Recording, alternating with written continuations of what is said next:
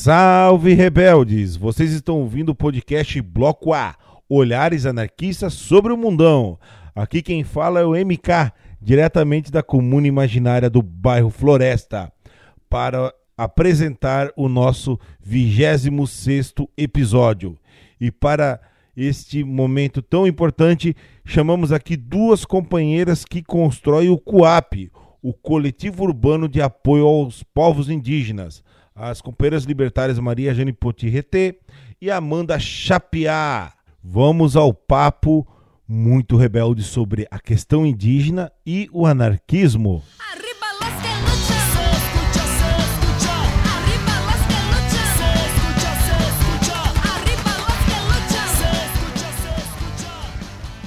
Iniciaremos agora mais um episódio do podcast Bloco A, com as companheiras Maria Jane e Amanda, diretamente de São Paulo, falando sobre o CUAP, o Coletivo Urbano de Apoio aos Povos Indígenas.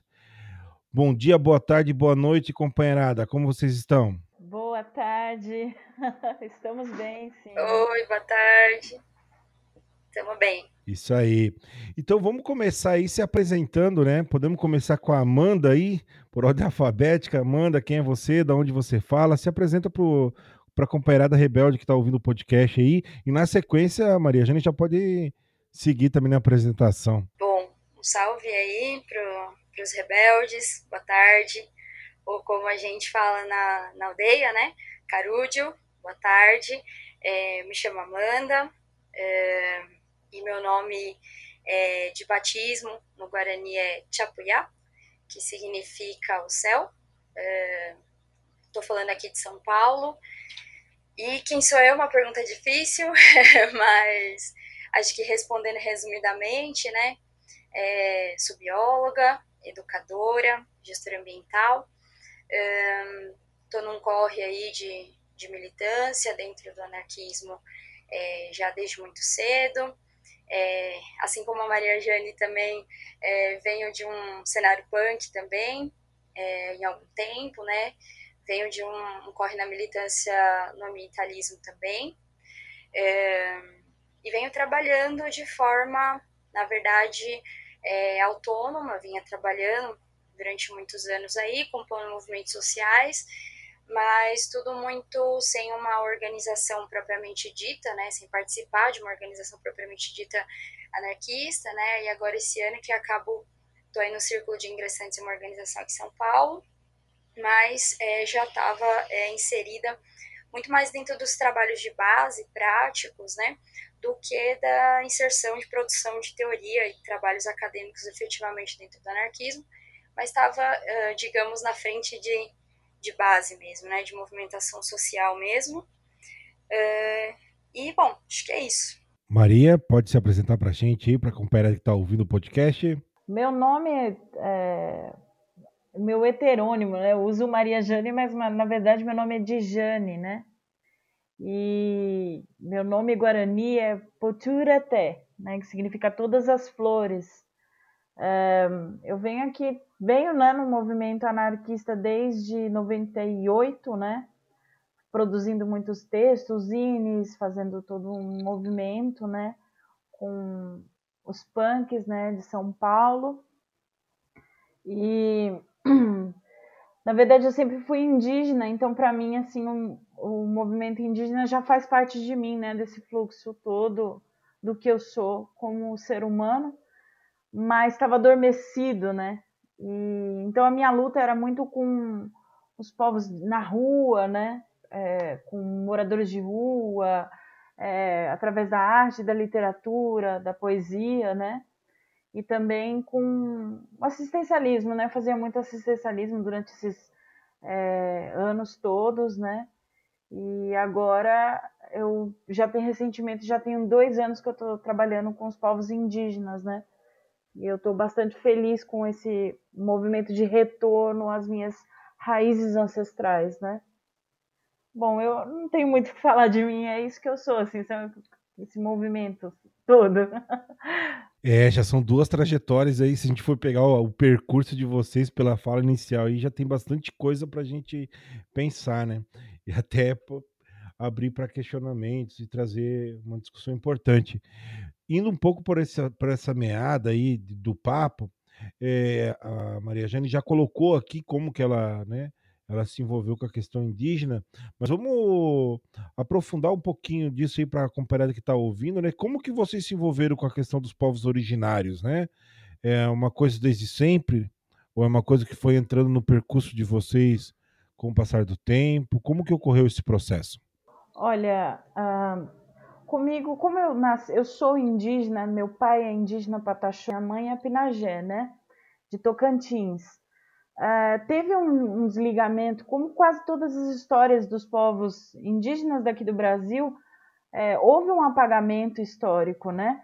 E na minha família não foi diferente em, algum, em alguns lados, né? Por exemplo, Pataxós permaneceu, mas a Pinagé teve um apagamento por causa da, da, da colonização, do processo de evangelização dos meus familiares, então, assim, teve aquele distanciamento, né?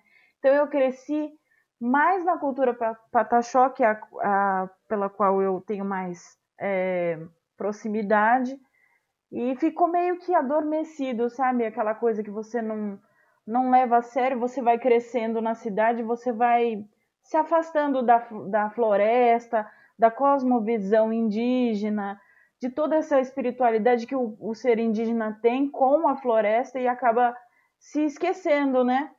Mas é, é um movimento natural, sabe? A gente acaba voltando para essa. Principalmente por ser mulher, né? Porque eu sou portadora da voz da terra, né? Eu não sei se você consegue me compreender. Então, é, é um movimento natural, né? e já tinha muitos amigos indígenas, né?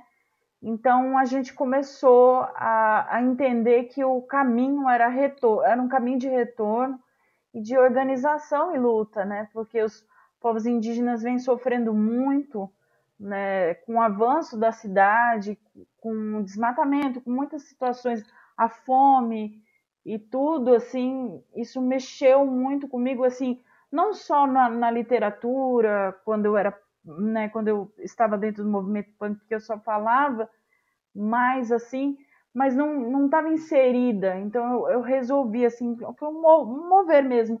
Eu comecei a me, me questionar: será que não deveria voltar? Será que não deveria voltar? E aí comecei a me descolonizar e decolonizar os meus pensamentos e quando eu vi já estava me voltando, já estava dentro, já estava inserida no movimento novamente, né?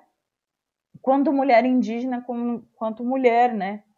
É, apesar de estar na cidade, foi muito uma coisa muito espiritual, né? Da própria terra, levar a gente de volta para o caminho.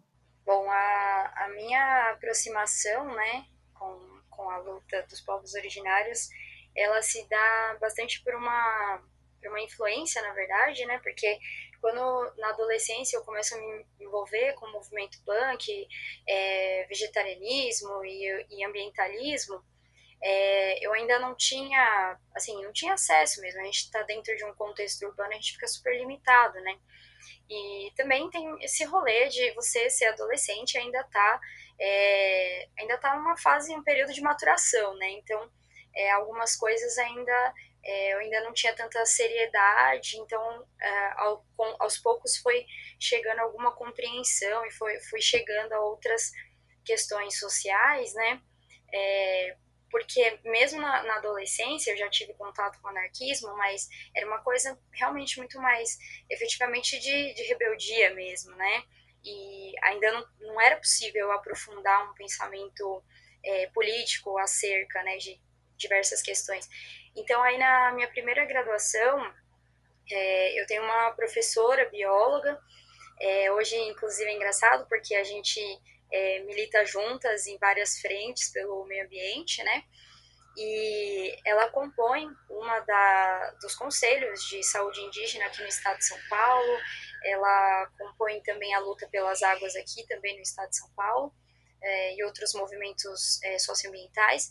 E essa minha professora, ela é uma entusiasta, então é, todos os alunos dela, né, é aquela típica coisa, né, de você se aproximar da pessoa meio que para jogar a pessoa para militância, era meio que ela, assim, né, ela começava, né, no bom sentido da coisa, obviamente, ela começava a levar, né, cooptar as pessoas para os movimentos socioambientais e como ela era já era representante, né, dos, dos direitos dos povos originários aqui em São Paulo, dos quais inclusive ela tem ligação também, porque ela vem de um contexto lá da Bahia, ela também tem proximidade com os povos originários na questão um pouco da, da família dela também, ela, ela começa a chamar a gente para participar, né? E, e aí eu me interessei e comecei a participar de alguns eventos que ela produzia com algumas é, etnias que tinha pela região e aí eu lembro que a gente produziu um evento e a gente foi até o evento e participamos do evento com eles. Aquilo era tudo muito novo para mim, né? E depois ela trouxe algumas dessas etnias para dentro da universidade, para debates, para palestras, para inserir também dentro de um contexto acadêmico, né? Então aí eu considero que foi o meu primeiro contato assim mesmo, né? E, e aí foi uma abertura de portas mesmo, né? E aí depois de 2013, 2014, né, aquela movimentação toda, né, fervorosa política no país, onde várias coisas estão acontecendo e onde é, ativistas começam a se encontrar, né, porque pelo menos aqui no contexto de São Paulo foi muito isso, né, foi um, um encontro, assim, de ativistas que foram dando vazão depois, né, a centenas de outros projetos. Então, a gente chega num ponto ali de 2013 onde é, eu mesma, por exemplo, reencontro um amigo da, da época do ambientalismo ali de 2010, mais ou menos, e, e aí conheço outras pessoas, e aí é onde a gente começa a formar também, né? É, organizações, começa a formar ações de apoio mútuo e solidariedade, mas dentro de um espectro anarquista mais, é, mais autônomo, né? menos orgânico, menos organizado, e a gente começa a atuar na, na, nas aldeias mais próximas, né, principalmente no território aqui é, da Zona Oeste de São Paulo, porque esses diálogos começam a chegar para a gente, né? Esse, essas, a gente começa a se inserir em tantas ações de apoio e solidariedade que ela, é, as, as demandas né, das aldeias elas começam a chegar. E aí eu acabei me inserindo aí mais ou menos em meados de 2014, né? Em 2016, 2017 fui me envolvendo em alguns trabalhos, aí algumas questões, é, até que depois em 2018 eu efetivamente me encontro, né, com a, com a Maria Jane. Companheiras, é, é, eu estou aqui um pouco embargado que teve uma frase dita pela Maria Jane que talvez foi uma das frases mais bonitas que eu já ouvi de um podcast aqui, gravando, que você disse, abre aspas, eu sou a portadora da voz da terra, né? E você me pergunta se eu estou te entendendo. Daí eu gostaria que você pudesse é, falar para a gente, né? O que, que é ser uma mulher portadora da voz da terra? Até para a gente que que está fora da, das aldeias, está fora da luta, por dentro das lutas e também da cosmovisão dos povos indígenas, que são bem são bem diversificadas entre os povos indígenas, né? Para a gente poder ter uma aproximação, né? E eu, eu imagino, estou especulando aqui, se você desenvolver um pouco a explicação sobre o que é ser uma portadora da voz da terra, eu acho que pode contribuir para a gente ter essa aproximação, se você se sentir à vontade, é claro, né? Claro, eu posso explicar sim. Bom, é, ser portador da voz da terra, nós somos, né? Todos nós temos uma ancestralidade. Às vezes ela está adormecida, né? Principalmente nós brasileiros, né? Que infelizmente vivemos num país que foi colonizado, né? É, há mais de 500 anos, né? Passou por um processo de apagamento histórico muito grave, ah, em que a gente é, os nossos antepassados né, já sofreram um esmagamento da sua cultura, um apagamento bruto e um silenciamento muito grande, profundo, que acaba que a minha geração é, sente uma necessidade de extravasar e de recuperar aquilo que foi perdido. Por isso que é, é tão forte dizer eu sou portadora da voz da terra. Ora, eu sou mulher, né? Eu vejo a Terra como um grande, uma grande nave, um, um grande útero, né? Que tem seus filhos e que aninha eles e que dá os frutos da terra, que provê o oxigênio, que provê tudo em abundância. E a gente, por causa da nossa ansiedade, vontade de consumir tudo que tem aqui, é, afasta a gente dessa, dessa visão de que somos portadores da voz. Né? A terra ela fala, mas ela fala por quem? Quem é que fala, né? Se nós vivemos aqui, quem é que fala? Somos nós. Então nós somos os portadores da voz da terra. O que a gente tem que fazer é reeducar essa fala, voltar a nossa visão, porque assim é, a gente foi educado para ser religioso, mas a espiritualidade tem a ver com você é, e a cosmovisão, né? Tem a ver com você respeitar e entender o espírito da Terra, né? Então eu acredito assim, quando eu digo eu sou a portadora da, da voz da Terra, né? É que eu, como mulher, né?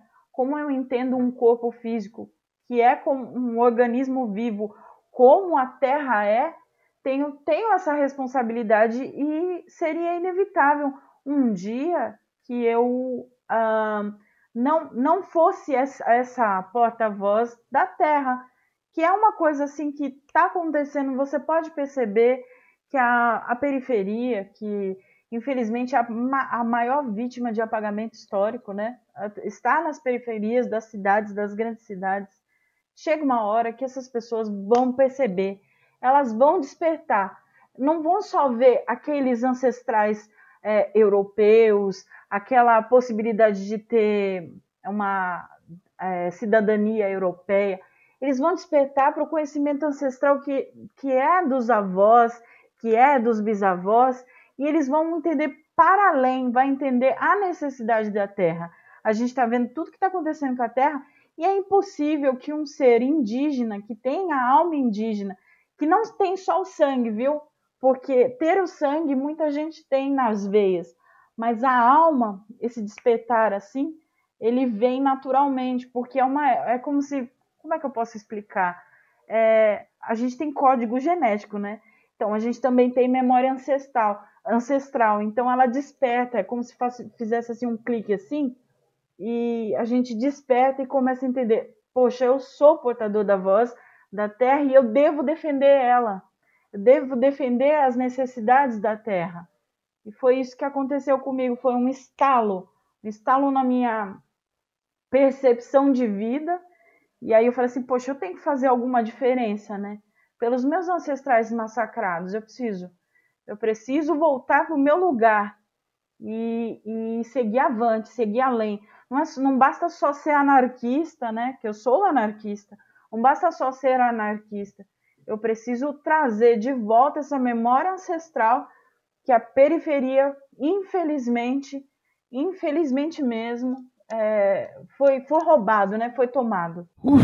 meu, é muito, muito bom ouvir essa passagem que explicativa, porque eu acho que até pensando em contra-anarquista, né, que às vezes a gente coloca as coisas muito numa base extremamente racional e, e não pensa os outros aspectos da vida, né, tanto do aspecto da ancestralidade, da espiritualidade, eu acho que é uma coisa que quando eu vejo a companheirada que atua, ou a companheirada indígena falando, eu sinto que tá aí um diálogo que, que vai fazer muito o, o anarquismo enquanto ideologia é, se amplificar, né? E não ficar uma coisa muito é, rígida, num, meio com uma base racional, assim.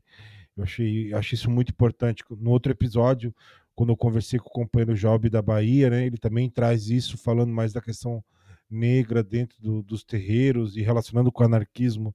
Então, acho que foi uma coisa que são peças assim que, que são ricas para a gente pensar. É, e partindo desse relato pessoal de vocês, a próxima pergunta me, é, eu acho que pode ter um sentido, no, porque vocês organizam né, o COAP, o Coletivo Urbano em Apoio aos Povos Indígenas. Né? Parece que é o espaço que vocês estão conseguindo aí agregar as necessidades de, de fazer esses trabalhos é o que, que é o COAP? Quando ele surgiu, né? O que, que é e quando ele surgiu? Então, a, o coletivo ele não tinha nome, na verdade veio dessa necessidade que a gente sente gritar na tele, né? eu e Rafael Trindade, que é a Tatendi, né, que é um parente Camutá, a gente sentiu assim, é, como é que eu posso explicar? É, a gente conversou num ato e falou, a gente precisa fazer alguma coisa, né?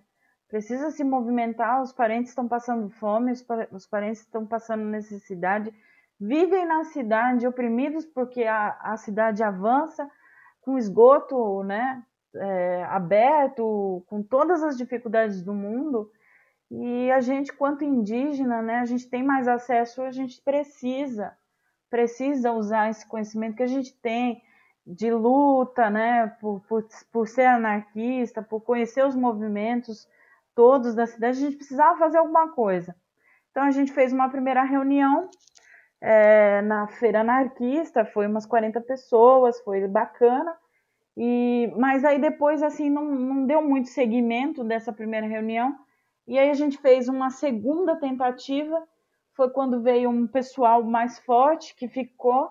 E em dezembro a gente é, definiu o nome do coletivo depois de uma ação muito bonita que foi feita numa terra indígena, Tenondeporã, na aldeia Tecoaura Chancã, que foi uma, uma parceira incrível e indígena também que falou para mim, né, dessas necessidades que as crianças não tinham, é, tinha passado o dia das crianças não tinham conseguido, não tinham ganhado nada, né, e vivo, por viver muito isolado da cidade, de difícil acesso, né, 18 quilômetros de estrada de, de terra, então, assim, as pessoas não se preocupavam a ir lá e, e aí o coração bombeia de um jeito que a gente não aguenta.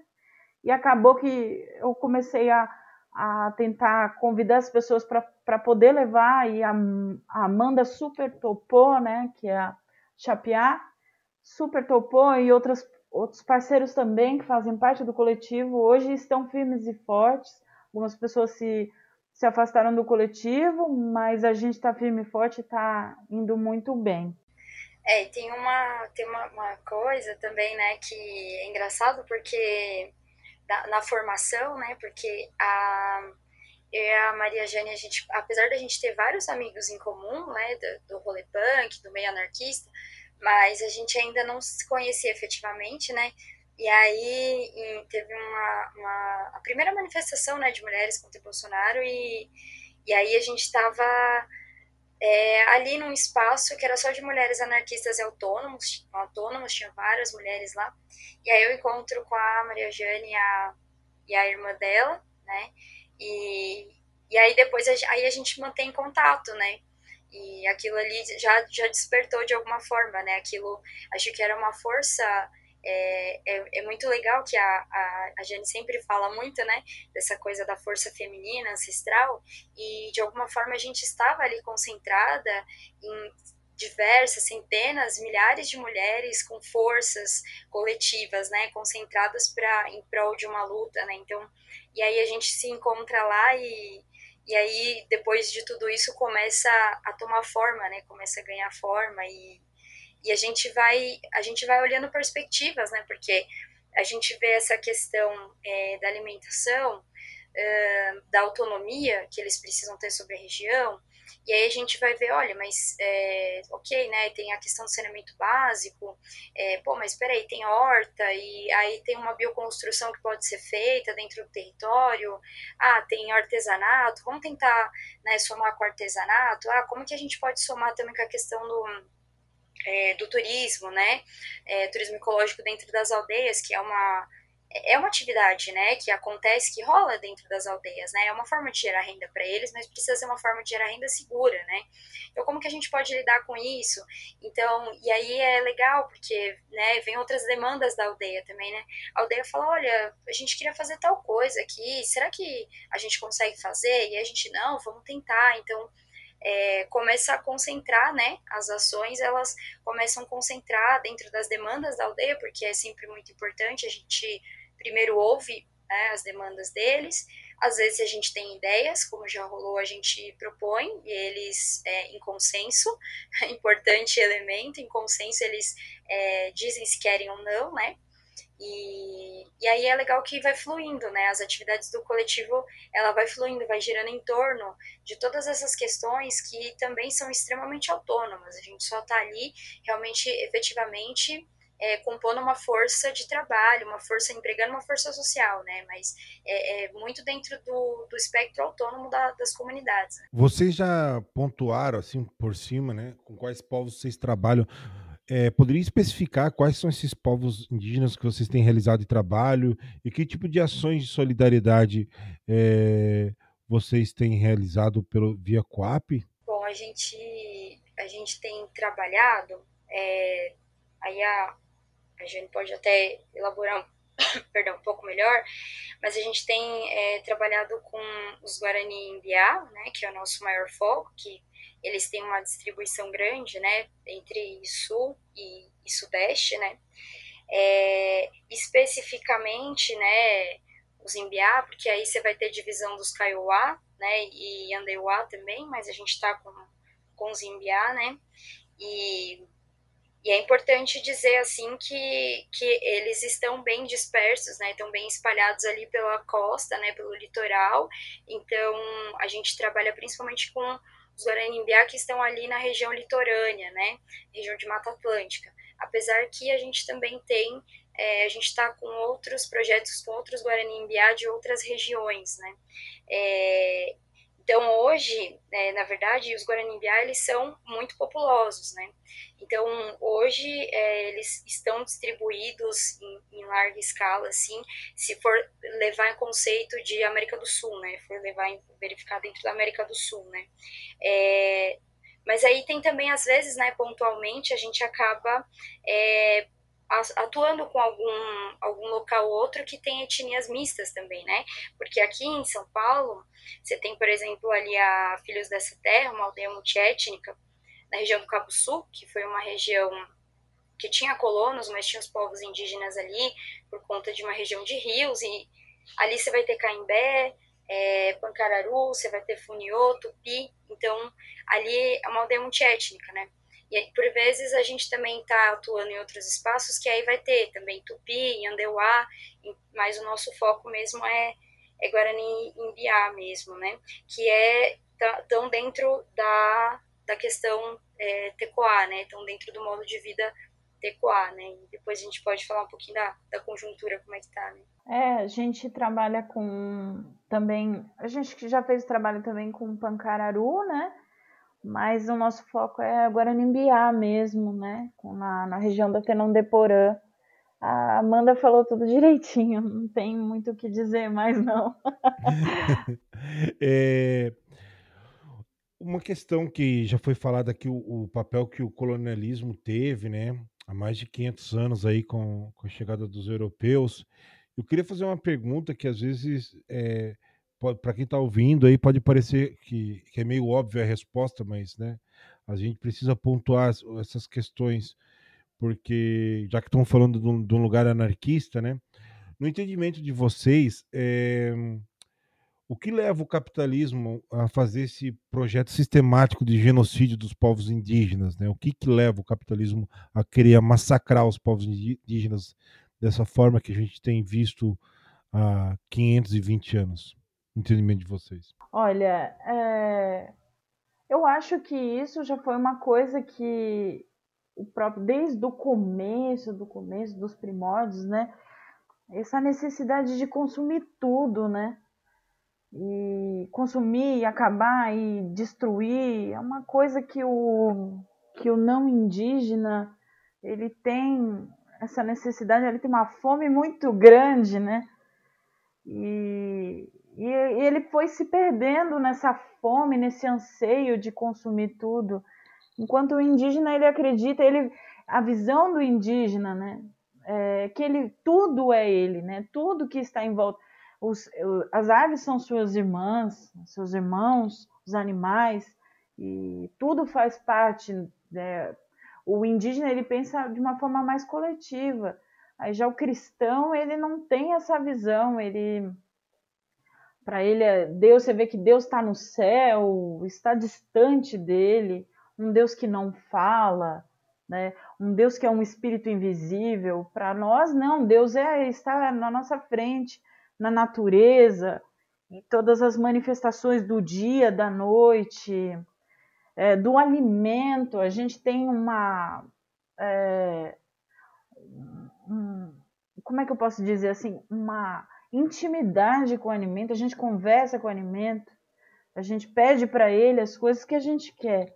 E o homem em si, ele, o homem perdeu esse conhecimento originário, não propriamente só do indígena, mas de todo o povo originário da terra.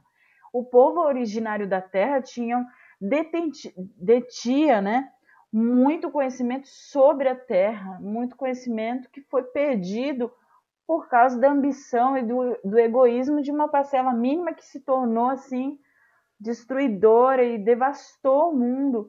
E hoje a gente precisa voltar, a gente precisa voltar a ouvir a voz do que é o verdadeiro, o que seria o verdadeiro, né? Deus. Não sei se, se eu posso dizer essa palavra Deus, né? Mas eu acho que Deus, né? O Deus cristão tem muita culpa, né? Foi muito, ele foi muito usado para destruir é, esse conhecimento ancestral que precisa voltar o mais rápido possível, porque a gente está tão desligado, está tão afastado da terra e dos animais. Você vê que os animais nem chegam perto da gente mais. Por quê? Ora, porque a gente não respeita mais a terra. A gente prefere respeitar um ser invisível, um livro de mais de dois mil anos atrás, a respeitar o chão que nos dá um alimento, um animal que, se, que morre para a gente se alimentar, né? Porque você vê que o povo indígena ele tem até quando ele vai sacrificar um animal, ele reza um animal, ele valoriza aquilo que aquela aquela vida que precisou ser ceifada para que ele pudesse se alimentar. Então, acho que o, o ser humano é, ele precisa voltar. E, e, o, e o mais legal é que o anarquismo é o que mais se assemelha, assim, de todos esses movimentos que eu já conheci na minha vida, é o que mais se assemelha à cosmovisão indígena, porque não tem, não tem ligação com esse Estado genocida de forma nenhuma. Ele acredita no mutualismo, né? acredita na, no senso coletivo e no no, no que a Terra pode oferecer para o ser humano para ele viver e ser feliz, né? E desfrutar esse pouco tempo, vai, estimado, 70 anos que a gente tem nessa viagem aqui na Terra, né? Que é uma vida tão bonita que poderia ser melhor, mas que infelizmente tanta, né? É, o não indígena faz, né? Escraviza um homem, é, já está tão viciado em escravizar, né? Que a gente nem percebe que a gente é escravo, né? Tem uma, uh, tem uma questão também, né, que uh, historicamente, né, pegando o período colonial, uh, né, aí chegando a um pensamento imperialista e agora e a, ao capitalismo, né? Então você, você sequenciando e você dividindo essas etapas, na verdade você percebe que o capitalismo ele é uma grande continuidade de todos esses processos violentos é, que passados e de todo esse comportamento, mas que ao longo do tempo ele foi adquirindo outras caras, né?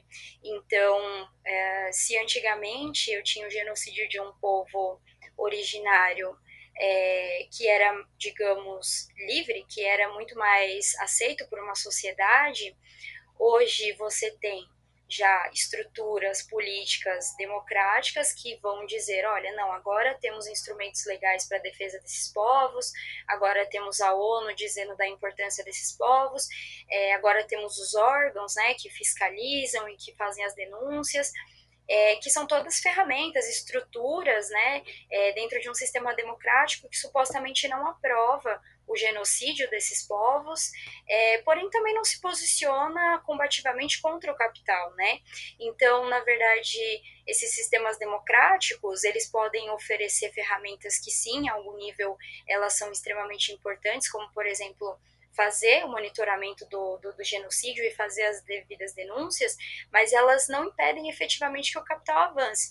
Então, o capital, ele, a, o maior, a maior causa do genocídio, na verdade, né, por além de todas essas coisas que a Jane falou, é porque, primeiro, ele enxerga os povos originários como inimigo, porque ele olha para esses povos e ele diz: olha, como assim? Eles estão aqui há 520, ou que seja, no Canadá, no México, eles estão há 500 anos resistindo. E isso não é aceitável. Né? O capital ele não aceita que tenham povos que ainda consigam, ainda nos dias de hoje, conseguiram manter o seu estilo de vida e se manter, né? E aí a outra questão que vai ocasionar historicamente ainda hoje o genocídio dos povos indígenas é, sem sombra de dúvidas, a disputa pela terra, né, os recursos naturais. Então, é, e conforme o capital ele avança na tecnologia e na ciência, e não necessariamente uma ciência é, para o progresso efetivo da comunidade, isso que a Jane traz é muito forte, porque o indígena ele tem essa ligação com a comunidade, já o capitalismo tem a ligação com o material e com a cultura de acúmulo, né? Então, aí você já vai ter é, tecnologias funcionando em prol da devastação em larga escala. Né? E aí você vai ter, ao mesmo tempo, dentro de estruturas democráticas, a permissão, né, como você encontra aqui, ah, eu tenho, ok, uma terra demarcada, mas eu consigo uma liminar aqui, eu consigo um jeitinho ali, um jeitinho aqui, eu consigo ir é, abrindo pequenas brechas dentro das proteções, das, das leis, né, políticas públicas de proteção a esses povos, esses povos e a terra, eu vou conseguindo abrir pequenas brechas que vão permitindo que a terra com, comece a ser é, retomada deles. Então, o, o, genocídio ele é um projeto político no sentido de que aqueles povos eles estão atrapalhando a, no sentido de que eles é, querem o que colher né, os recursos naturais ou eles querem passar super é, mega empreendimentos por regiões onde os povos habitam e também uma cultura capitalista de, olha, esse povo não está produzindo, esse povo não produz, é, não gera ganho, não gera riqueza para a sociedade, não gera riqueza para o bolso dos patrões, então logo esse povo é um povo que não é útil. Então, ou o capitalismo mata essas pessoas que estão no meio do caminho para poder usar aquela região para mega empreendimentos ou para extrair recursos naturais, ou muitas vezes ele vai gerar uma mão de obra sobre esses povos e a gente sabe que geralmente a mão de obra desses povos é, são mão de obras é, precarizadas e que não levam em consideração nenhuma questão cultural daqueles povos. Inclusive, também é, é uma questão lá no Canadá mesmo, é uma questão forte no sentido de ter muitas indústrias ali do papel, né, indústrias da madeira, e aí você empregar indígenas porque eles estão num contexto sagrado de não poder derrubar a árvore, e se for derrubar a árvore, tem que ter, haver um diálogo, né? Como a Jane comentou, tem que haver um diálogo com a carne, um diálogo com a retirada daquele material é, que você tem ali, aquele recurso natural, né? Então, é, é, toda uma lógica que faz com que o capitalismo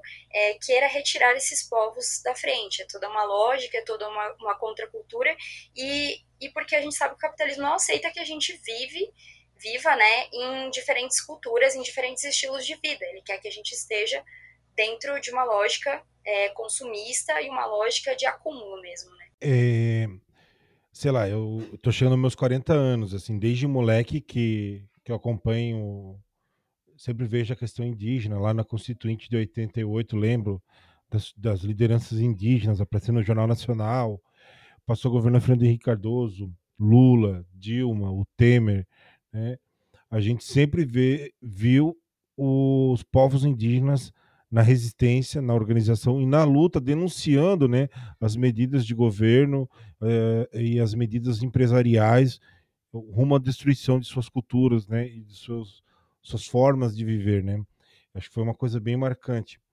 É, então, trazendo agora para o aspecto dessa política de Estado, é, vocês já citaram algumas coisas que existem mecanismos, né, que são limitados dentro da estrutura do Estado, mas eu queria trazer um pouco para nossa conjuntura, assim, de 2020, que é essa conjuntura no governo do Paulo Guedes, do governo do Jair Bolsonaro, que acho que é até meigo dizer que ele tem uma certa dificuldade de lidar com pautas é, dos direitos humanos, né? É, é um, um, governo genocida, essa é a palavra correta, né? É, que não pode amenizar o que eles de fato são. E como vocês estão vendo nessa atual conjuntura, né? Ah, como o governo federal, e no caso de vocês aí que estão né, em, em São Paulo, no estado de São Paulo, que há décadas é governado pelo PSDB, né, que é uma outra fração aí da direita brasileira, e também está no município, que há alguns anos já é governado pelo PSDB. Como que vocês estão vendo essa conjuntura política em torno dos povos indígenas? Claro que vocês vão falar mais da realidade de São Paulo, não dá para a gente tentar aqui tratar de forma geral, já porque é uma questão muito ampla, né? Mas que se sentir à vontade de falar especificamente de São Paulo, ou quiser falar no âmbito geral também, fique à vontade, por favor. Bom, aqui, é, bom, assim, no contexto de, de São Paulo, né? Então, é, você tem aí a média de 35 terras com algum tipo de início de processo de demarcação e 16 que ainda estão em processo de demarcação. É claro, todos esses dados eles são lentos, né? eles são dados morosos, porque até para a gente fazer uma pesquisa dentro do, do próprio IBGE, por exemplo, a gente tem muita é, dificuldade de encontrar os dados assertivos, condensados, a gente tem dificuldade de encontrar alguns dados um pouco mais atualizados, e aí a gente acaba ficando na dependência de órgãos como o Conselho Missionário Indigenista, né, que é o CIMI, e a Comissão do ProIndio Pro aqui em São Paulo. Então, a gente, é, que também muitas vezes vão se pautar em alguns órgãos aí é, estaduais para poder liberar esses dados. E, por exemplo, né, o, a, a, os territórios demarcados aqui em São Paulo, eles são demarcados na base de muita luta, e a gente está falando de luta de muitos anos. E são lutas onde o povo indígena, né, as etnias, as aldeias saem das suas aldeias, vêm para os órgãos representativos aqui no estado, é, fazem ocupações, ocupam dentro mesmo dos órgãos é, responsáveis, ocupam prefeitura, ocupam outros espaços de grande visibilidade para conseguir a demarcação, mas é tudo um processo de luta e de pressão para conseguir, né? O território Tenon Deporã mesmo, por exemplo, ele conseguiu demarcação em 2016 depois de muita luta, é, o Jaraguá também consegue depois de muita luta, depois de muito enfrentamento, e ainda assim continua uma série de políticas que, como houve, foi ano passado que a gente esteve lá na prefeitura ocupado também, que houve proposta de municipalização da saúde indígena, então foi feita uma outra luta, e todas as lutas que são feitas é algo muito forte, que eu considero que é o espírito mesmo da terra, que é essa força indígena, mesmo ancestral, que toda, todas as vezes, assim, todas as lutas, eles se portam ali como, olha, a gente vai lutar e até o fim, não importa o quanto isso custe, eles têm uma força, independente do que está sofrendo, do que está acontecendo. Então, aqui em São Paulo, é, tudo foi conquistado muito na base da, da luta, né? É, só que aí, a nível nacional, agora 2020, né, é, o presidente ele foi muito enfático e ele está cumprindo aquilo que ele propôs. Então, o projeto dele de fato é esse. O projeto dele é: eu não vou demarcar nenhum centímetro, conforme ele mesmo disse. E de fato, agora você tem até a última contabilização, se eu não estou enganada, acho que era em torno de 260, 280 processos de demarcação parados que não vão ser é, demarcados, porque é, esses processos eles começam em diversos órgãos, né? Então eles, eles passam por uma série de etapas até que chega a última etapa de homologação, efetivamente, que é onde o presidente assina. O presidente já disse que não vai assinar e ele não vai assinar. No que depender dele, inclusive, ele vai reduzir esses territórios que ele considera improdutivo, que ele tem essa cultura, né? Que acha que o indígena é improdutivo. E aí vai dando espaço para o agronegócio, e vai dando espaço para mineração, inclusive com projetinhos de lei, né, com brechinhas ali na lei, onde ele vai conseguindo implementar alguns desses negócios.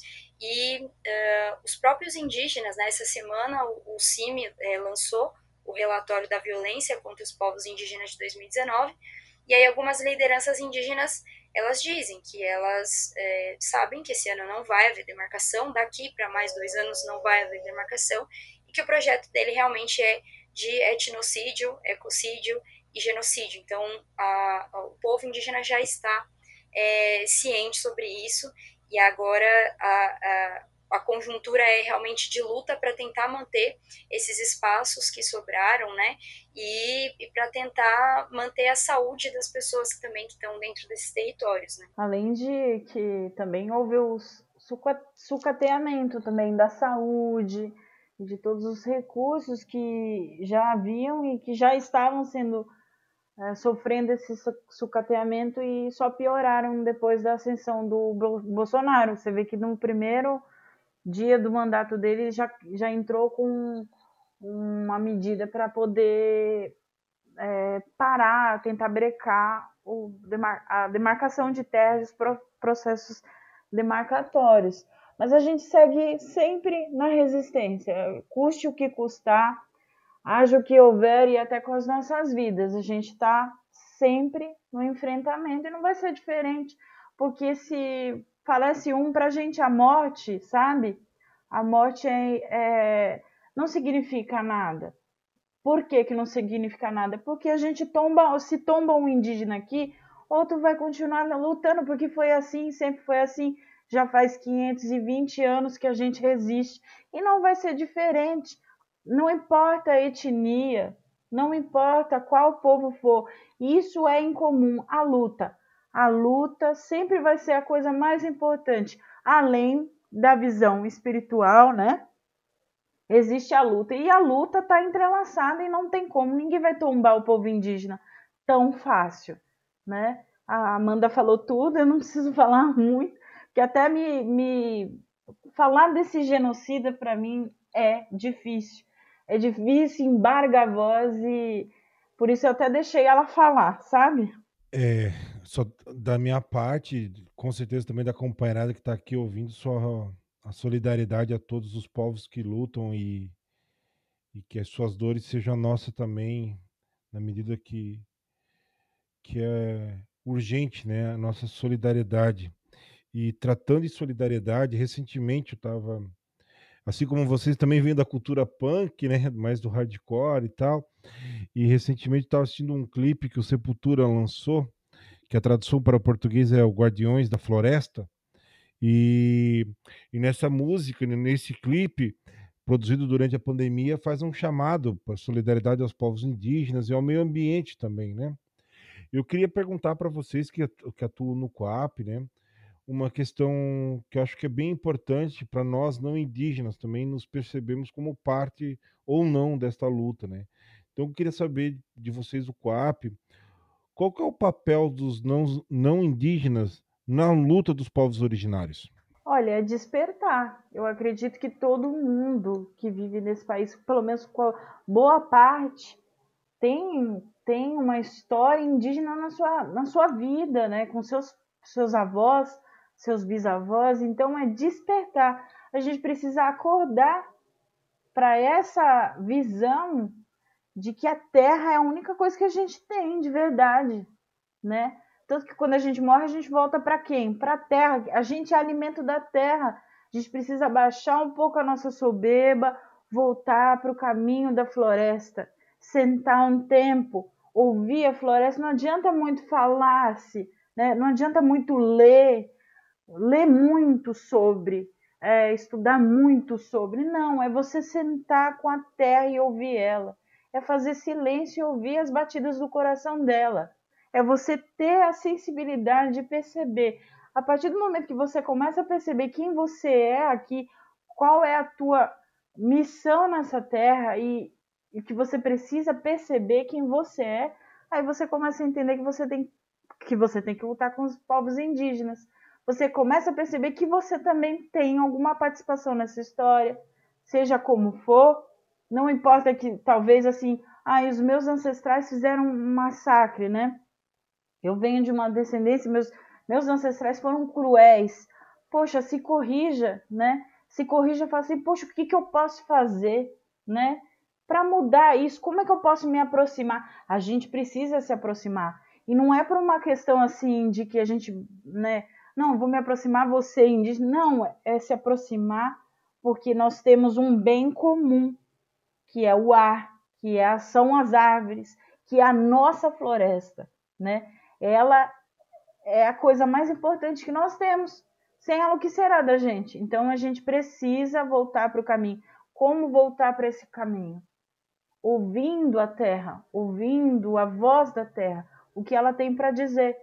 E ela vai dizer, gente, o silêncio da terra diz muita coisa. Às vezes você senta, você tá assim, né, não tá bem, você senta sozinho, pode sentar sozinho, ficar olhando para o céu. Você vai ver alguma coisa. Sempre vai acontecer alguma coisa. Você pode perceber assim, existe até um conhecimento, isso é um conhecimento até de todos os povos originários da Terra. É um processo de iniciação. Ouvir a natureza. Parece até uma coisa meio hippie, mas não é não. A gente precisa começar a ouvir o silêncio. E quem é que fala nesse silêncio? A terra. Só a terra pode dizer para a gente como a gente pode ajudar os povos indígenas. Ué, na nossa alimentação, diminuindo o consumo de coisas, diminuindo o consumo de tudo, é, começar a se, do, se não, não, não, não, digo a palavra doutrinar, porque isso aí é muito pesado, mas começar a perceber no cotidiano o que, que eu posso fazer. Bom, ah, eu não posso fazer muito, ah, mas eu posso pelo menos apoiar quem está fazendo, né? Quem está se articulando, tentar se aproximar de um parente indígena, tentar ouvir ele, tentar descobrir como cooperar, como fazer com que a gente sobreviva mais tempo e, e que a gente não se perca, né? Porque a tendência é que a gente não exista mais. Então eu acho que agora é o momento de ouvir os povos originários. Então, se a gente fizer mais silêncio, eu acho que a gente já começa a dar passos para compreender a voz da floresta.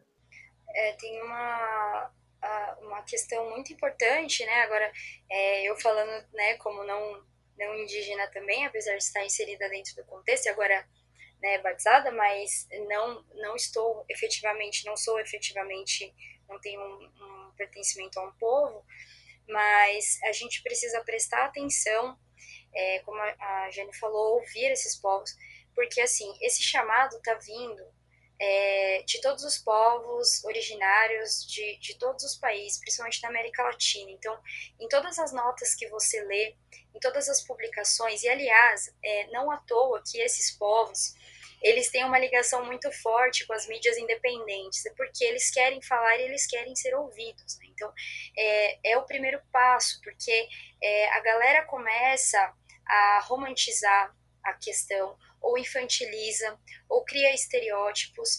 E eu não preciso nem dizer que a criação dos estereótipos ela é terrível, porque ela dá abertura para outras outros espaços de opressão é, se aproveitarem daquele discurso e, e, trocar aquele discurso, né? Então, quando você não ouve é, um, um, sinal da terra e você não entende, você acaba usando discursos vazios e aí você não consegue fazer uma defesa efetiva das questões ambientais.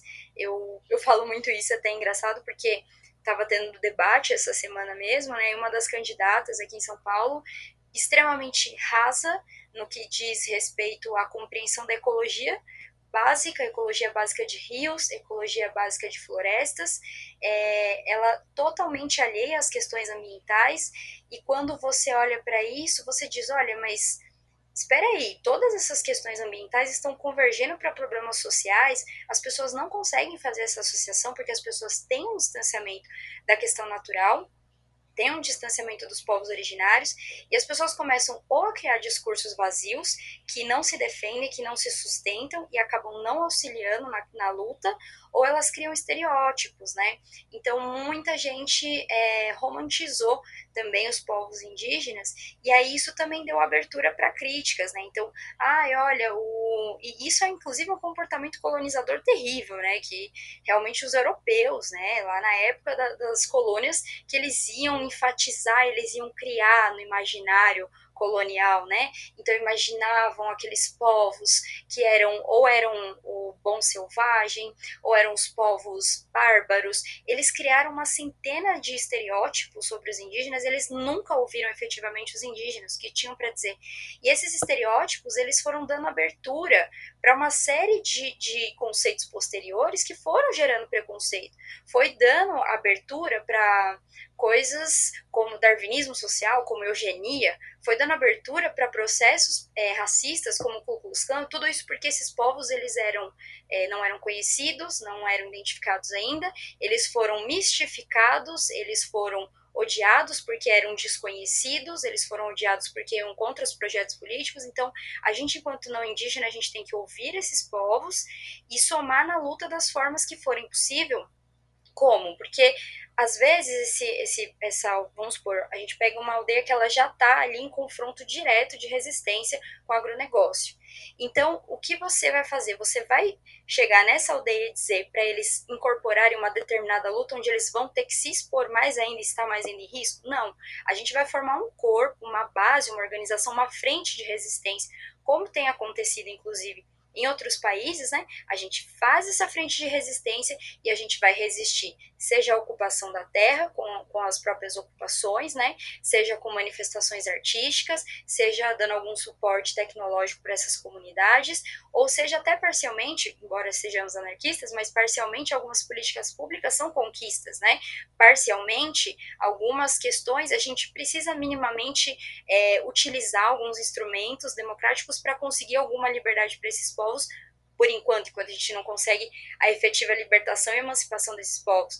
Então, como a gente pode é, também trazer elementos para compor a luta e para compor a defesa desses povos, porque eles estão muito unidos, eles são guerreiros e eles fazem frente, eles não desistem. Então, é, como essa frente de luta e de resistência pode também ser um exemplo para a gente, como a gente pode compor.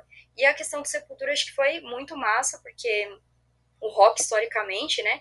O punk rock, o, o HC, tem essa história aí de denunciar, né? Fazer as denúncias em relação a, a, todas as coisas erradas no mundo. Então é muito legal que a música também comece a abordar essas questões, né? Inclusive, deixa eu falar assim um pouquinho que falou do punk rock. O punk rock é muito bom porque é, ele trouxe já, ele já fala há muito tempo da, da decolonização e da descolonização, né? Ele vem falando do, do processo colonizador há muito tempo. Então, isso já, já abriu na mente do punk, do punk da rua, que ele é um índio suburbano, né? Que ele é aquele que usa o moicano, os metais porque não há mais penas. É, ele se manifesta, ele faz. A gente tem muitas, muitos grupos é, e bandas que, que levantam essa questão né, de se descolonizar, entender o processo de, de colonização e compreender que essa descendência precisa ter voz, é, é as pessoas precisam despertar, a periferia precisa despertar, no caso de São Paulo, né, precisa desper, despertar para sua origem. E eu acho muito legal porque o anarquismo ele trouxe essa possibilidade através do movimento anarcopunk, que foi assim muito para nós de São Paulo assim foi incrível, né? Para mim foi fez parte do processo do meu despertar, né? Estar no movimento punk, entender quem eu sou, aquele eu sou aquele aquele que foi excluído, aquele que não é nada, né?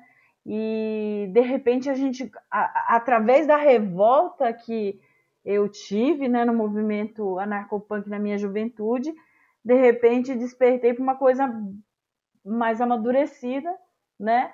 E estamos aí, estamos firme e forte. Eu acredito que a música, a arte pode movimentar isso.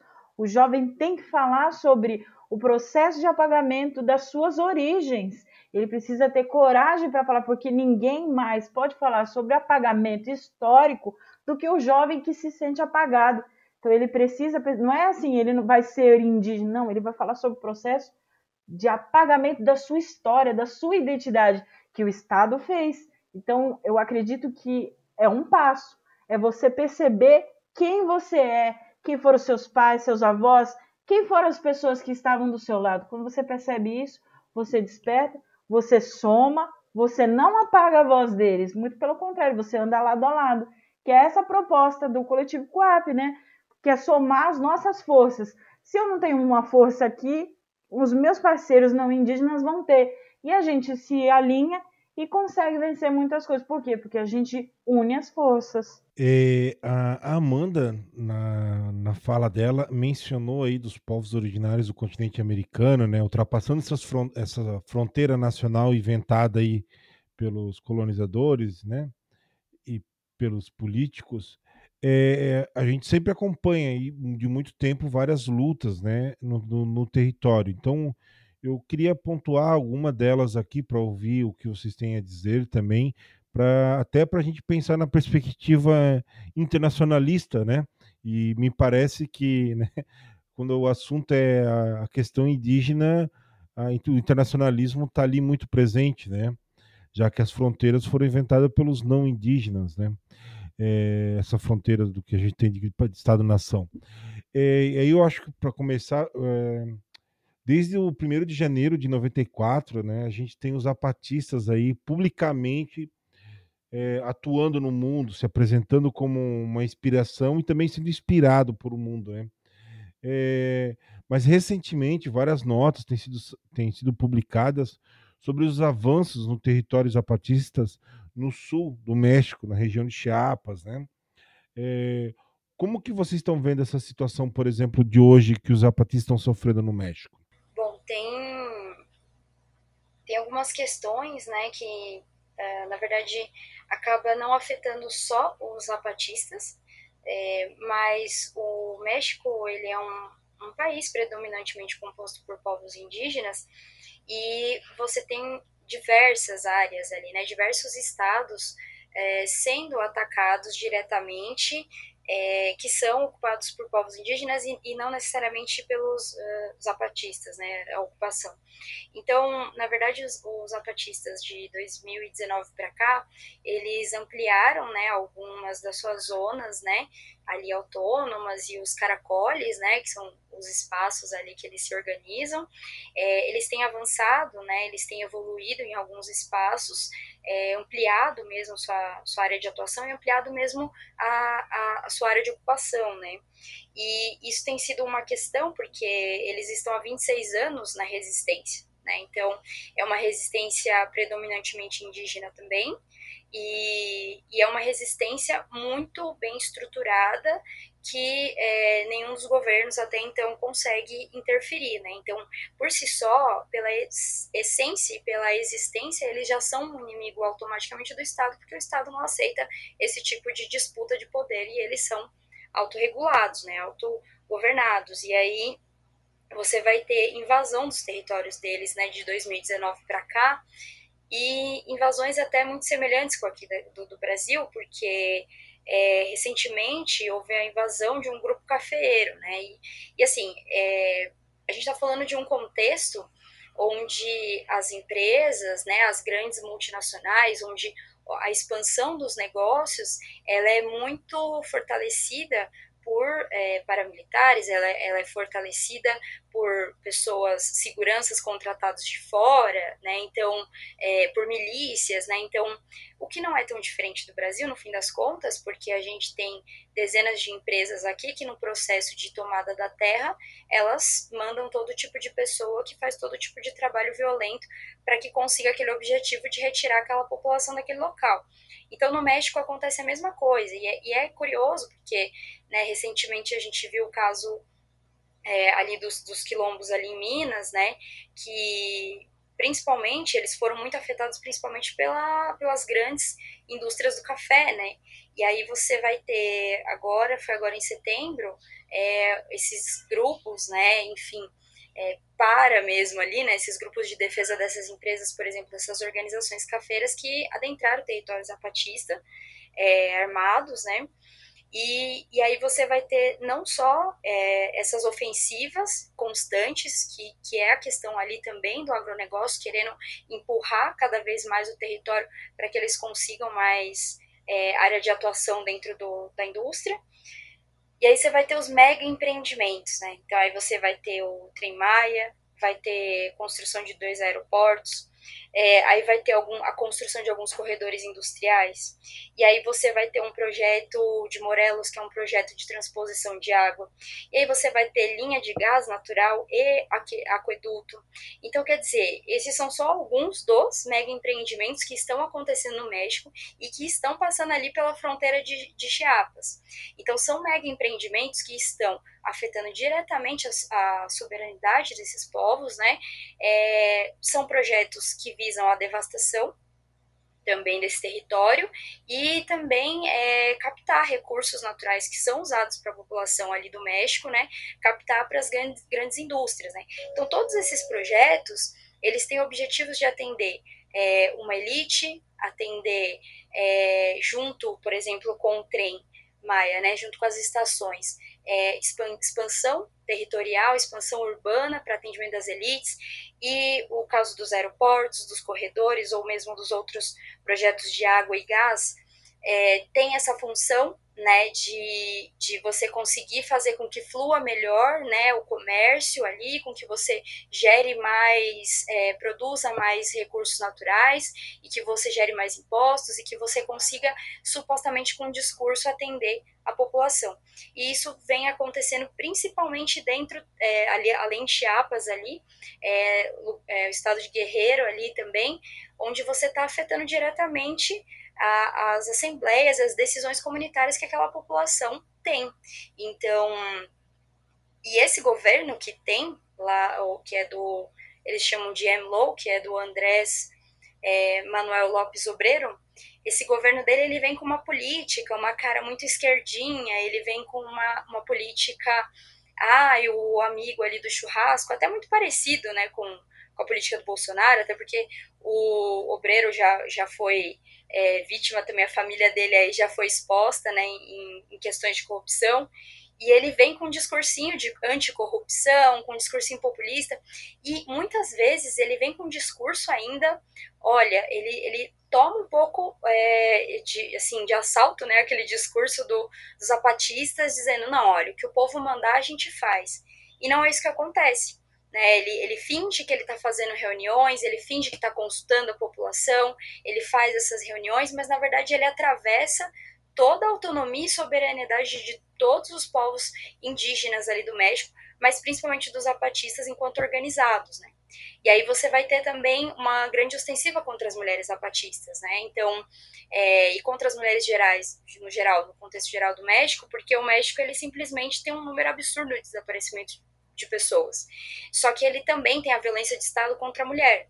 Então, a gente está olhando para essa situação dos zapatistas, né, como apoio mútuo e solidariedade, porque essas mulheres elas constituem uma soberania, uma autonomia dentro da, das comunidades zapatistas, né? Essas mulheres elas foram capazes de organizar encontros internacionais e reunir 49 países junto delas, né? Elas foram capazes de inspirar outras mulheres também, até como no processo do, dos curdos. Então, é, essas mulheres elas estão em um momento de, de solidariedade e de apoio mesmo internacionalista, né, de caráter internacionalista e até acho que resgatando um pouco do que a gente é enquanto anarquista, né, resgatar essa solidariedade internacionalista. E acho que é importante porque até como né, a Florência ela, ela tá, esses dias em um outro podcast, né, que ela é pesquisadora ela é, pesquisou sobre os curdos, o movimento de Rojava, e ela fala como está faltando essa solidariedade entre nós entre os movimentos e essa solidariedade internacional.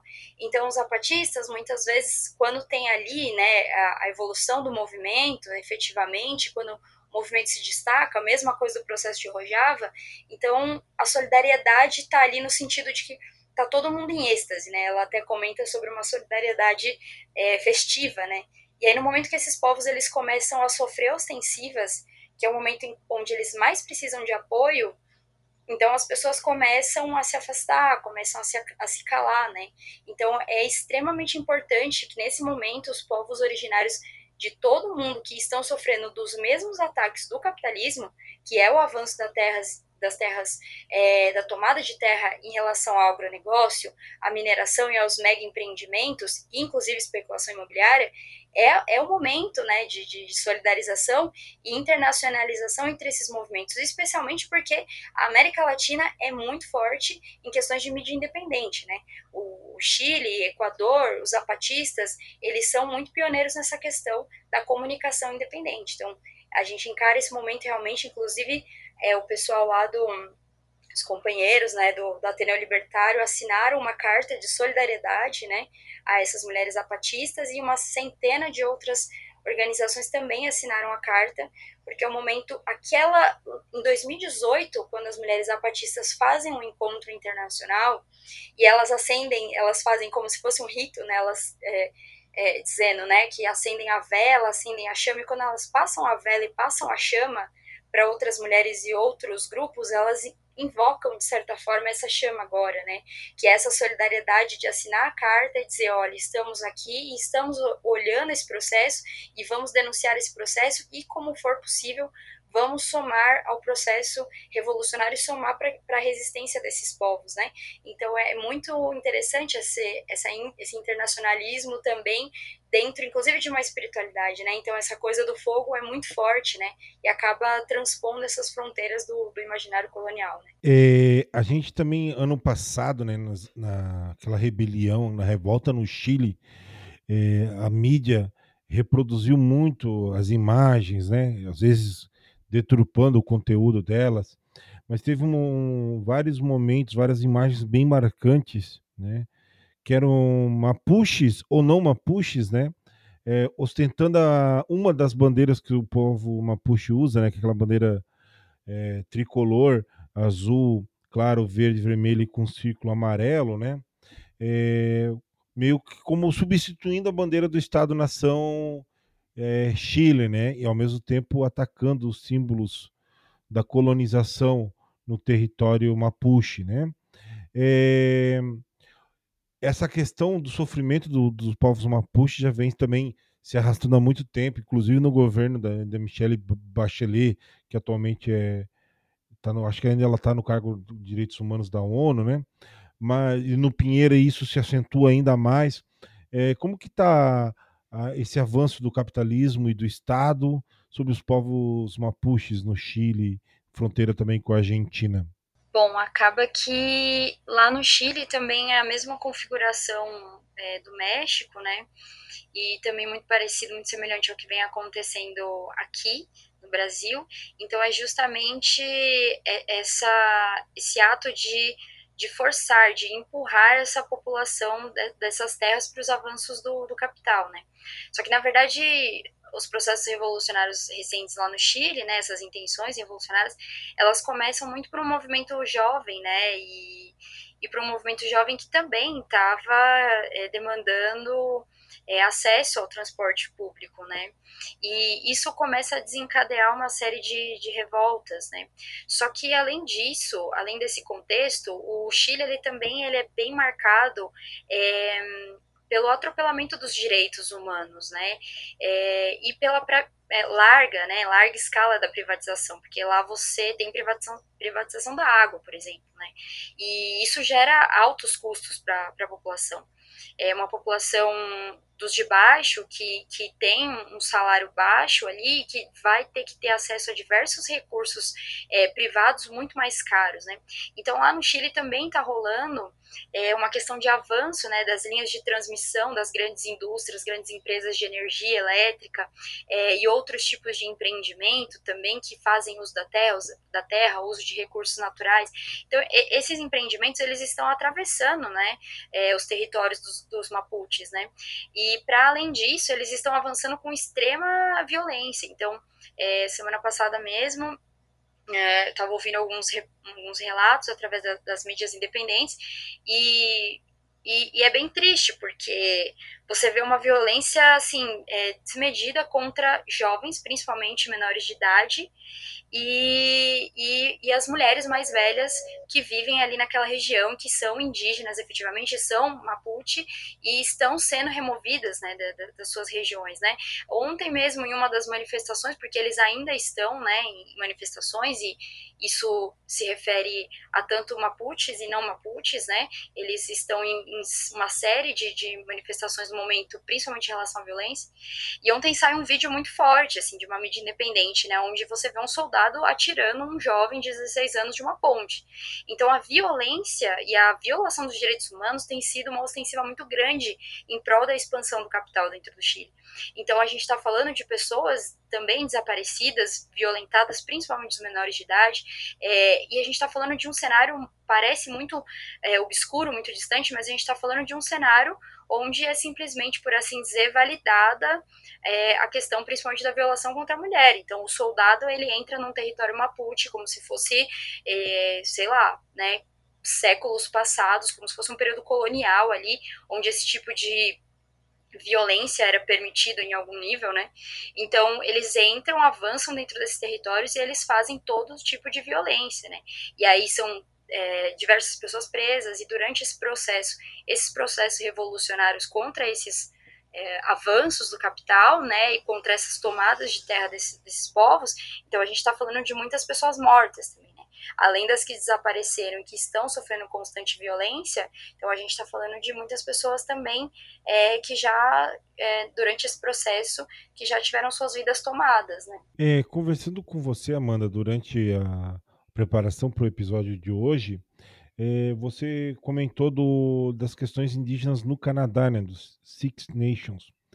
E eu fiquei pensando depois nesse ponto, lendo os materiais que tu mandou, é porque é muito louco, né? Porque quando toda a informação que chega para nós do Canadá, né, é, são notícias maravilhosas do capitalismo canadense, né?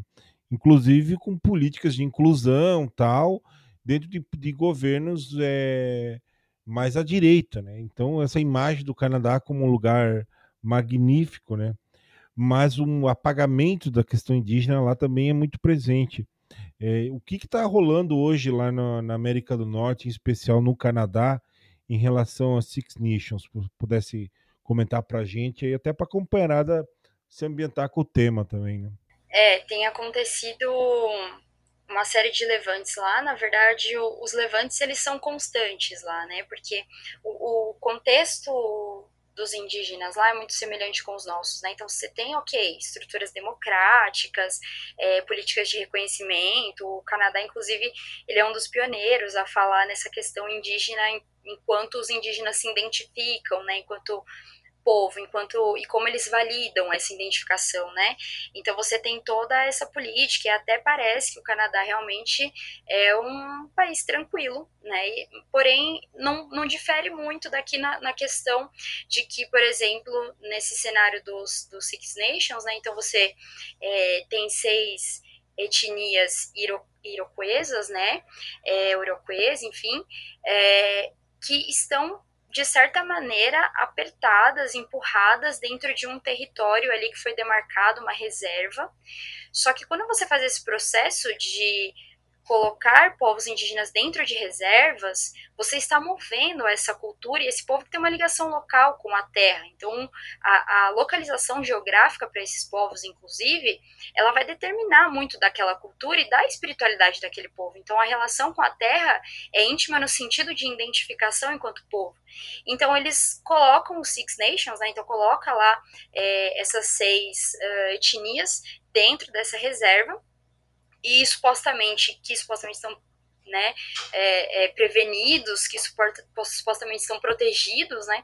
Só que na verdade falta recursos básicos dentro dessa reserva, falta atenção e falta é, sociedade no sentido socialização no sentido de, olha, vamos inserir aqui postos de saúde, vamos inserir escolas, falta um, recursos públicos básicos mesmo para essa população que em grande parte acaba até é, indo para o alcoolismo e para o suicídio, principalmente por essa descaracterização da própria terra, né? Então agora eles estão sofrendo, né, mais uma série de ataques. E é até interessante falar, né, que a, a Jane falou da questão do, dos punks, né, e o, uma dessas etnias que vive ali naquele território da reserva são os Mohawk, que chega aqui no Brasil pra gente, né, como é, os indígenas que usam, né, o moicano, e, e, essa é uma das etnias que está agora em risco, né? Chega pra gente no Brasil, chega pra gente enquanto movimento punk, né? E então o que acontece? O governo do Canadá simplesmente liberou. É por isso que eu falo que essas estruturas democráticas e instrumentos legais e políticas públicas, elas, elas você tem sempre que se manter vigilante, porque elas nunca duram por muito tempo quando começa a entrar em conflito com os interesses maiores de Estado e interesses de capital. Então, o governo do, do Canadá, de certa maneira, liberou as terras para um empreendimento imobiliário na região. Então aí isso gerou uma revolta tanto das etnias que vivem ali na região, uh, quanto de outras pessoas não indígenas que se identificam como é, land defenders, né? Então os defensores da terra. E aí gerou o um movimento lá que até em relação à rodovia que eles estão situados, né? Que é o, o 1492, Terra de Volta, né? Land Back Lane, que é onde eles estão ali acampados já. Ontem foi o dia 76 é, de acampamento e a polícia é, do Canadá ostensivamente tem os retirado de lá tem é, agredido, tem levado pessoas presas e eles mantêm o acampamento é, sendo contra essa expansão desse, dessa especulação imobiliária através desse empreendimento, né? E aí, inclusive, um dos líderes ele vai dizer o seguinte: ele vai dizer, olha, não é por um simples pedaço de terra. A gente sabe que esse é um processo é, histórico colonial. Então, eles têm essa noção que é uma luta ali também política, é uma luta pela descolonização também, né? Então, agora eles estão lá nessa, nesse embate, né? E é interessante pensar nesse processo porque o povo é, indígena do Canadá sempre foi muito apagado. E recentemente a gente até eh, tem eu e um compa aí do Sul, que é mais ligado às lutas do campo, a gente começou a fazer leitura e começou a se envolver em alguns debates, inclusive sobre como muitos dos conceitos e muito da vivência dos povos indígenas do Canadá foi cooptado pelos europeus, transformado e depois foi gerado em teorias, em conceitos, foi gerando, né, to, toda uma, uma teoria que a gente tem acerca de uma série de questões é, dentro da militância, dentro dos setores de esquerda, né, como que tudo isso foi muito cooptado. Então é um povo já com um apagamento histórico, é, bom, enfim, uma série de conflitos também, né, dentro ali do, do Canadá, mas é um povo também que foi um dos primeiros a ser observados e um dos primeiros que, que são observados no sentido de que vai gerar teorias lá, né, na Europa, que vai gerar é, esses escritos lá na Europa, né, e que depois são apagados. Os escritos desse povo é simplesmente apagado, é simplesmente esquecido. Então, mais uma vez, tem mais um povo indígena espalhado em mais uma parte do mundo, sofrendo com as mesmas, os mesmos sintomas de um colonialismo, só que enviesado é, por uma expansão capitalista, que muitas vezes é, é autorizada por, um, por estruturas supostamente legais, estruturas supostamente é, democráticas. E agora eles continuam lá em luta, mesmo com as prisões e com a violência, e com a violência não policial também, porque os apoiadores do empreendimento deixam mensagens de ódio, do tipo indígenas têm que morrer, e isso tem afetado muito a população indígena, né? Mas ela se mantém lá firme com os defensores da terra. É, trazendo, voltando agora um pouco para nossa realidade aqui, indo já para o final do programa. É, ô Maria Jane, você poderia falar para a gente que o COAP está somando também na campanha de luta por vida digna, né? Como que, que tipo de ações vocês têm feito em relação à campanha, né? No contexto da pandemia, das ações de solidariedade e o que mais tem rolado aí na, junto ao CUAP? A situação da pandemia foi muito difícil, porque a maioria dos, do, por exemplo, os povos imbiá, eles trabalham muito com artesanato, né? E eles ficaram impossibilitados de fazer o trabalho de venda, também porque como que eles iam, né, para as feiras, pros, que às vezes surge alguma feira, né? Às vezes surge um projeto e não consegue ter acesso, porque não tinha como descer da terra indígena para poder fazer. Então a gente começou a fazer uma campanha mais intensa para arrecadar alimentos, né? É, a gente está com uma campanha legal pela Coap, né? É só entrar na página da Coap, tem o PicPay para apoiar também, né? E tem vários planos também que você pode escolher uma forma de apoiar a, a luta, né? Que infelizmente tem essa dificuldade é, por causa da pandemia. E assim, a gente vem, vem fazendo um trabalho bem bacana também, não só preso ao assistencialismo, né? A gente fez um, um trabalho muito bonito recentemente, que a gente colocou água né, na, na aldeia Tecoré Xancan, a gente conseguiu puxar água do rio para abastecer a aldeia. Então, esse foi um projeto muito bonito, né?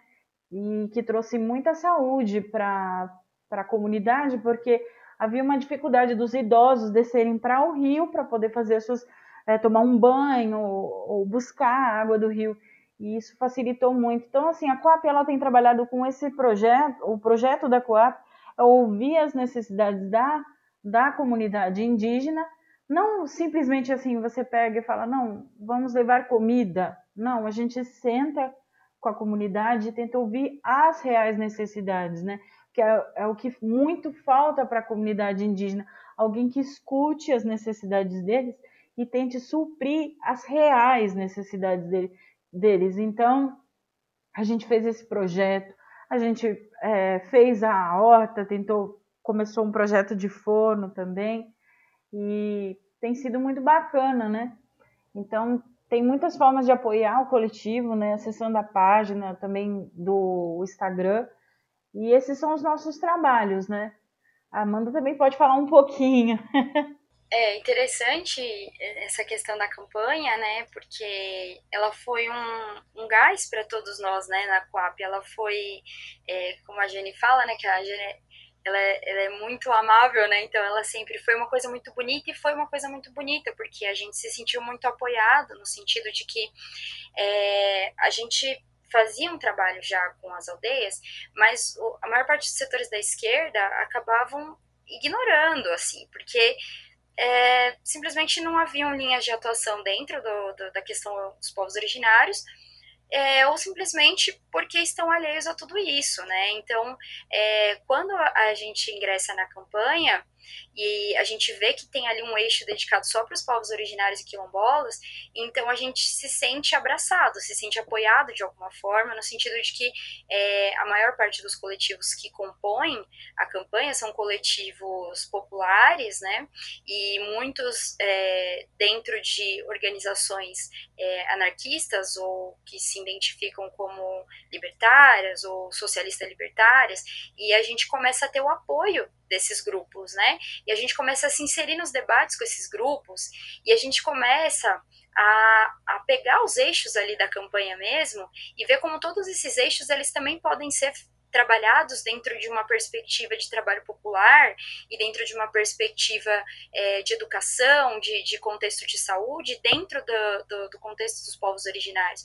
Então, a campanha ela foi uma ligação, né? ela foi um reencontro com esses grupos e com esses coletivos que a gente vem somando. Né?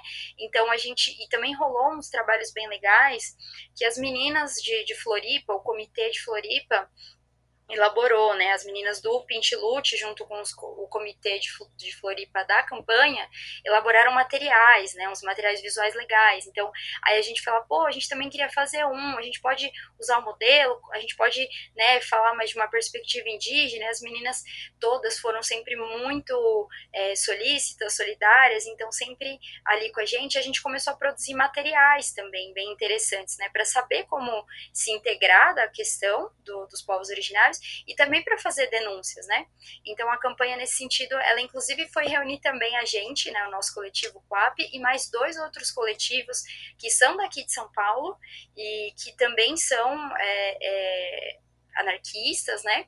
É, que, que aí somam na campanha com a gente, então assinam a campanha junto com a gente, e aí hoje a gente está em três coletivos assinando a campanha com foco no eixo dos povos originários, efetivamente.